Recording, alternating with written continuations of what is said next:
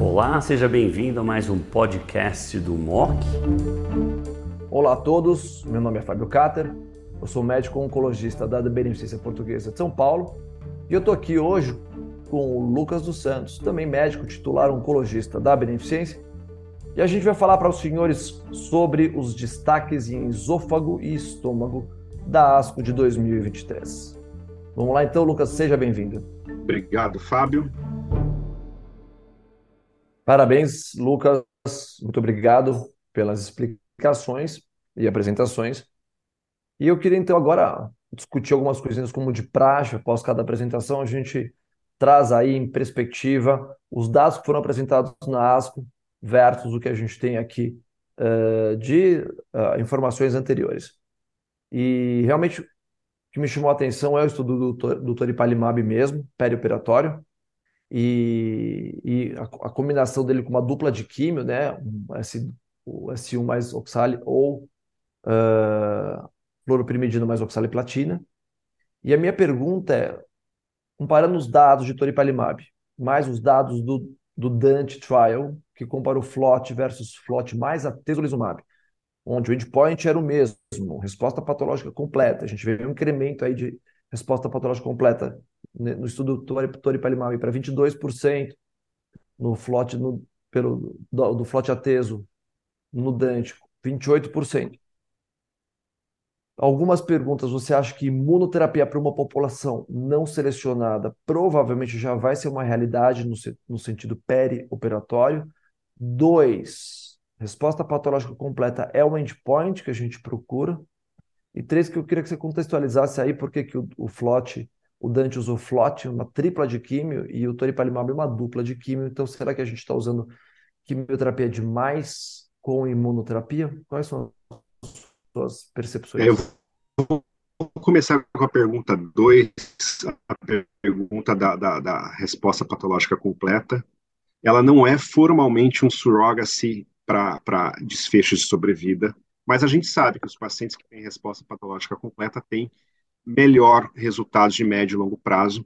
Então, é um desfecho comumente utilizado em estudos de fase 2, como foi o, o estudo do Toripalimab, que eu acabei de mencionar, e também o estudo do Dante, que o Fábio acabou de mencionar. Então, acho que nessa fase de desenvolvimento, né, no estudo de fase 2, é comum ter esses desfechos intermediários, mas isso dá um sinal de que o estudo deve seguir em frente. Esse resultado não deve ser interpretado, então, de uma forma de, de ser incorporado nesse momento, mas ele aponta um norte. Então, é, tem outros estudos acontecendo com, com anti-PD1, anti-PDL1, mais quimioterapia perioperatória, né? Tal, talvez o que esteja mais adiantado é o Matterhorn. Vamos ver para onde isso nos leva, né? Mas eu acredito que, que pelo menos em alguma população, a gente vai ver algum benefício. Saindo um pouquinho desses resultados brutos, né, talvez os pacientes com instabilidade microsatélite dá vontade de usar. Né? Então, a, a, gente sabe que os resultados não são definitivos, né, tão longe de ser, mas é uma população que tem uma resposta tão melhor com a imunoterapia e a uma população que é mais refratária à quimioterapia, então dá vontade de usar nessa população hoje já. Né? Claro que a gente vai esbarrar na, na, nas barreiras é, regulatórias de sempre. E a sua última pergunta, por que, que os asiáticos uma tripla? Justamente assim que os tratamentos foram desenvolvidos. Né? Eles, por muito tempo, fizeram muito mais adjuvância do que neoadjuvância, né? E adjuvância com uma droga só, o S1, depois veio os coreanos com uma dupla, e depois, em alguns pacientes de risco, eles começam a incorporar a neoadjuvância, mas sempre com duas drogas e não com três drogas. Então, são as formas como os tratamentos foram desenvolvidos na Ásia, e, enfim, não tem demérito nenhum, até porque a população deles é, é diferente da nossa. Mesmo usando duplas, os resultados deles são melhores do que os nossos usando tripla, então é, eu acho que dá para a gente fazer o desenvolvimento das estratégias em paralelo, como a gente tem feito. É, eu esperei se alguém ia comentar isso nas apresentações orais. Essa, essa estudo do Toripalimab foi apresentação oral, mas acabou ninguém comentando a dupla ou a tripla de químio, porque a gente sabe que fazer flote não é fácil. Em relação aos instáveis, Lucas, eu não sei, a gente tem o neoípica com ipinivo, gente tem o Infinite com Durva e Treme. Não sei se para a população instável, que tem uma certa quimiorefratariedade, eu não sei se os caminhos versam para imunoterapia pré-operatória exclusiva aos moldes do que a gente viu com dostarlimab no reto, no niche trial com colon, enfim, acho que ainda tem muita história para contar para a subpopulação dos instáveis.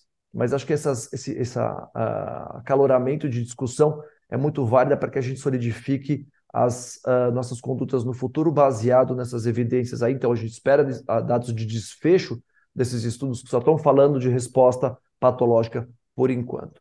E por último, Lucas, eu queria que você desse uma contextualizada, o Keynote 859 para câncer gástrico com pembrolizumab, em primeira linha para câncer gástrico, passou talvez um pouquinho, né? Ele foi apresentado agora numa sessão pôster, como você é, mesmo citou. Eu acho que ele merece um pouquinho mais de destaque. Eu queria que você contextualizasse, então, o papel do pembro com quimioterapia na primeira linha para câncer gástrico. Para quem não, não acompanhou, o, estudo do pembrolizumab foi apresentado numa sessão virtual no começo do ano, naquelas sessões que tanto a ASCO quanto a ESMO é, promovem, e que a apresentação é totalmente online. A discussão online, etc., se, se discute um abstract apenas.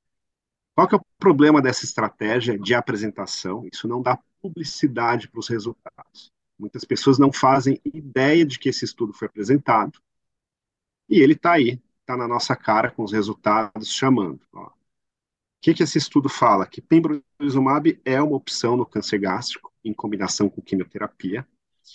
Baseado nos resultados que a gente teve nessa sessão virtual e no pôster agora da ASCO, tanto em população selecionada quanto em não selecionada, porque a gente tem resultados é, é, do ponto de vista relativos, muito parecidos com os resultados do nivolumab do, do, do 649.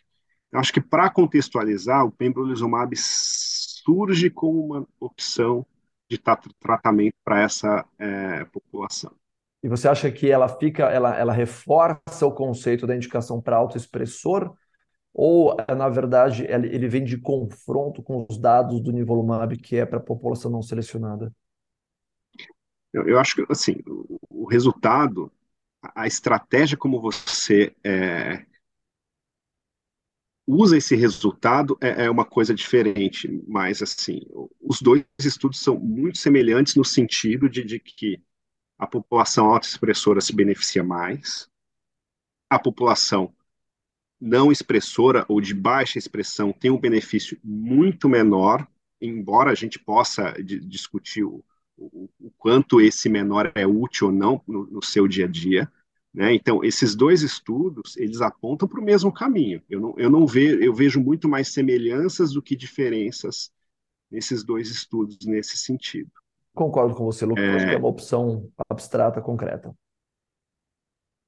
Mas, enfim, falando aí de, de, dessa questão do, do, baixo expressor, né? A taxa de resposta aumenta. Se você julga que o seu paciente ele merece uma taxa de resposta melhor para reduzir os seus sintomas do, do, do, câncer gástrico, eu acho que é bastante lícito o uso. Né? Perfeito.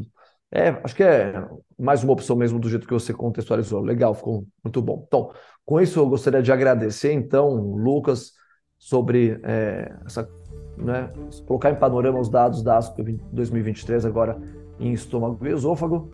E, e boa leitura para quem está aproveitando o conteúdo e até a próxima. Até a próxima, obrigado.